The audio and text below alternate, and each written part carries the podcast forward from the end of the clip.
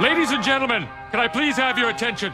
I've just been handed an urgent and horrifying news story. And I need all of you to stop what you're doing and listen.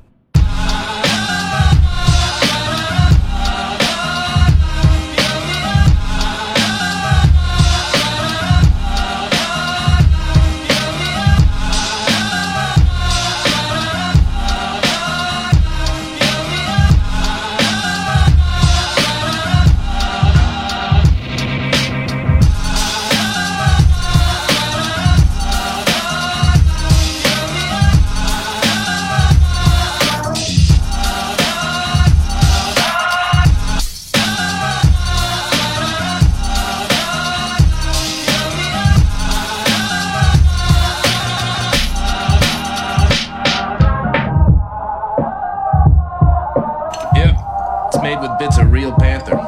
So you know it's good. It's quite pungent. Oh, yeah. It stings the nostrils. In a good way. Yeah. Brian, I'm gonna be honest with you, that smells like pure gasoline. 60% of the time, it works. Every time. That doesn't make sense.